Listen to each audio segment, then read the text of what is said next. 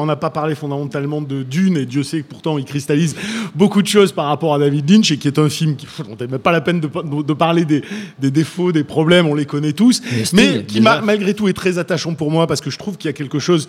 Euh, Ouais, traumatisant peut-être, mais moi j'y ai trouvé des choses galvanisantes que je n'avais jamais euh, que je n'avais jamais vu dans d'autres films de David Lynch. Malgré toutes les, il, s'essayait à quelque chose qu'il n'avait jamais fait avant, bien évidemment, en y amenant sa folie, mais en, essayant de rentrer dans une logique narrative qu'il ne savait pas forcément faire et réussissant par moments à être très galvanisant. Et, je, et pour finir, euh, j'irai dans le sens de ce que disait Rafik par rapport à peut-être sa haine à un moment donné de la télévision, qu'on peut aussi propulsé vers ça. Une, une fascination. Hein, une fascination et, aussi euh, par rapport à ce qu'on pouvait dire de lui, moi je trouve ça quand même assez génial que dans la série Twin Peaks, qui pour moi reste fondamentalement euh, ce qu'il y avait de mieux euh, chez, chez, Lynch avant, avant le reste, bah, il joue un personnage, il joue un agent du FBI qui n'entendait pas et qui était obligé de gueuler et que tout le monde lui parlait, il faisait ah, ah, ah.